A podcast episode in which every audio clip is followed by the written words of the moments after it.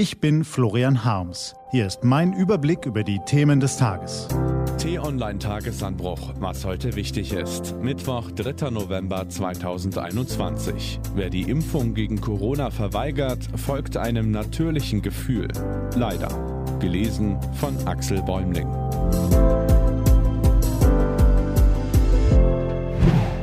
Lebensbedrohliche Attacken. Seit dem Sommer steckt die Pandemie in einer Phase fest, aus der wir voraussichtlich nie wieder herauskommen werden. Corona ist zwar gesundheitlich gefährlich und sozial anstrengend, aber auch intellektuell langweilig geworden. Wir wissen alles, was wir wissen müssen. Man muss auf keine Einsicht, keine Technologie und kein Hilfsmittel mehr warten. Die Impfungen können den Schlamassel beenden. Fertig, Ende, aus die Maus.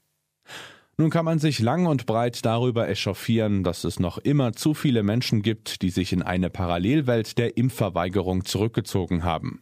Doch das ist ein emotionaler Verschleiß, der zu nichts führt. Einige, aber nicht alle Argumente der Zauderer und Verweigerer tragen die Züge einer Scheinbegründung. Die soll bloß einen grundsätzlichen Unwillen übertünchen, der für eine rationale Diskussion nicht mehr erreichbar ist. Mit der Widerlegung von Scheinargumenten vertut man seine Zeit. Aufklärung gibt es längst genug. Wer dafür nicht erreichbar ist, bei dem hilft nur noch Druck. Allerdings muss man deshalb nicht jeden Aspekt der Impfdebatte gleich in Bausch und Bogen verdammen. Manche Menschen schrecken vor der Impfung aus einem diffusen Unbehagen zurück. Es bricht der Mehrheit der Geimpften, zu der auch Florian Harms gehört, kein Zacken aus der Krone, wenn man die Angst der anderen ernst nimmt. Denn das Gefühl und seine Ursachen sind auch Impfbefürwortern nicht komplett fremd. Die Sorge, dass wir die Wissenschaft, die Hochtechnologie, die Risiken und Nebenwirkungen unseres Tuns nicht im Griff haben, ja nicht einmal überblicken. Bei der Weltklimakonferenz in Glasgow sitzen in diesen Tagen Premiers und Präsidenten zusammen und reden über genau das. Unsere Vorfahren glaubten, die Menschheit schreite ruhmreich auf dem Pfad des Fortschritts voran.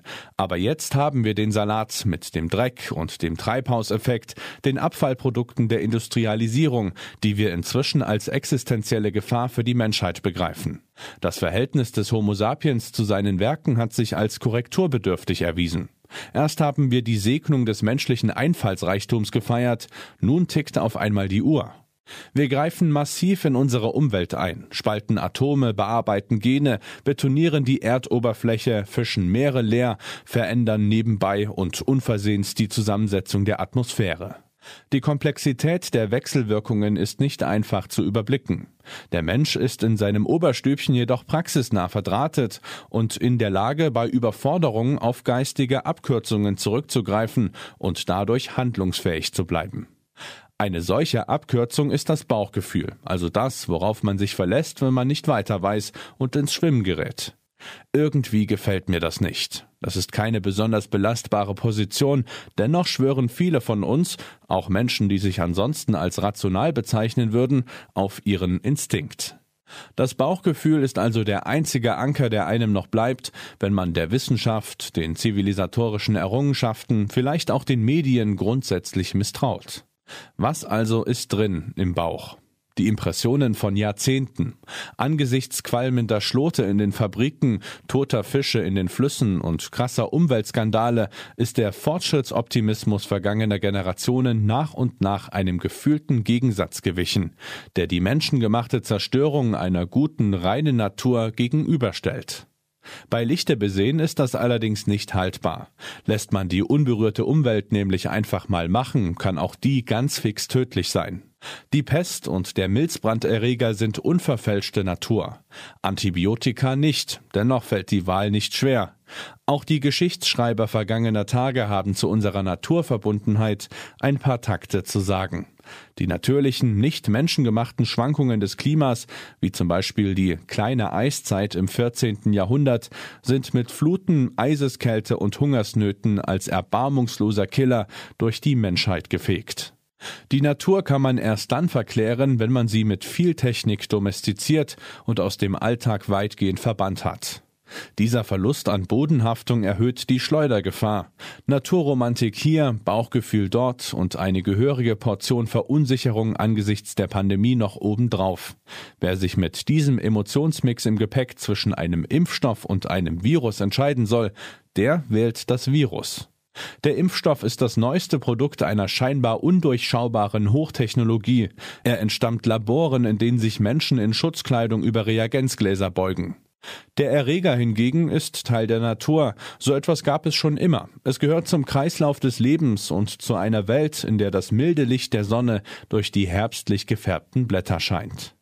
Apropos gefärbt. Es sind solche simplen Bilder, die im Hinterstübchen herumwabern und dem Bauchgefühl eine gefährliche Schlagseite geben.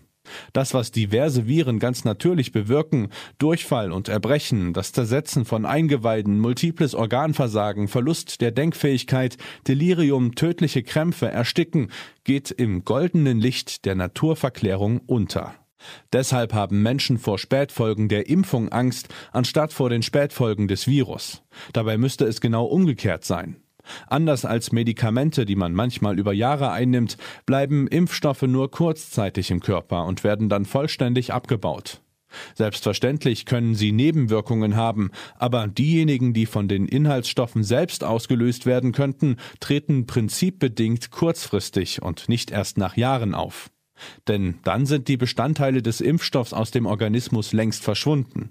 Wenn eine Impfung also Spätfolgen haben soll, müsste der Schaden stattdessen von einer verzögerten, unerwünschten Immunreaktion angerichtet werden. Doch wir wissen zu unserem Missvergnügen, dass der Gipfel der Immunreaktion nach wenigen Monaten bereits überschritten ist. Nur deshalb müssen wir über Auffrischimpfungen überhaupt debattieren. Danach ist das Risiko von Nebenwirkungen vorbei. Das Potenzial für gefährliche Spätfolgen, von denen man jetzt noch nichts ahnt, ist deshalb extrem gering. Viren dagegen bleiben mitunter lebenslang im Körper und es ist eine gesicherte Erkenntnis, dass sie nach vielen Jahren zur Reaktivierung und zu lebensbedrohlichen Attacken fähig sind. Bei Masern ist das ein alter Hut, bei Ebola gerade erst entdeckt. Wer Angst vor dem Unvorhersehbaren hat, sollte sein Gefühl deshalb nicht beim Impfstoff abladen, darf es aber zu Recht bei den Viren platzieren. Das Unbehagen vor einer ungewissen Zukunft ist menschlich und normal.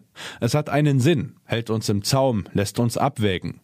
Wenn man das tut, kann man seine Vorsicht in die richtigen Bahnen und auf mögliche Gefahren lenken und nicht auf das Heilmittel. Falls Sie es also noch nicht getan haben, lassen Sie sich bitte impfen. Was heute wichtig ist. Die T-Online-Redaktion blickt heute für Sie unter anderem auf diese Themen. Viele Menschen verspüren Wehmut beim Abschied von Angela Merkel. Warum eigentlich? fragt einer der führenden Historiker der Welt. Die Ampelregierung kommt wohl schneller als erwartet. Wie hat Olaf Scholz das Koalitionswunder vollbracht? Johannes Bebermeier berichtet.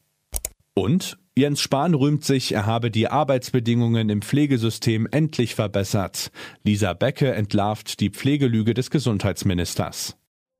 Diese und andere Nachrichten, Analysen, Interviews und Kolumnen gibt's den ganzen Tag auf t-online.de.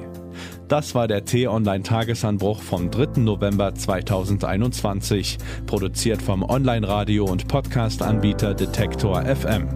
Immer um kurz nach sechs zum Start in den Tag. Bis morgen. Ich wünsche Ihnen einen frohen Tag.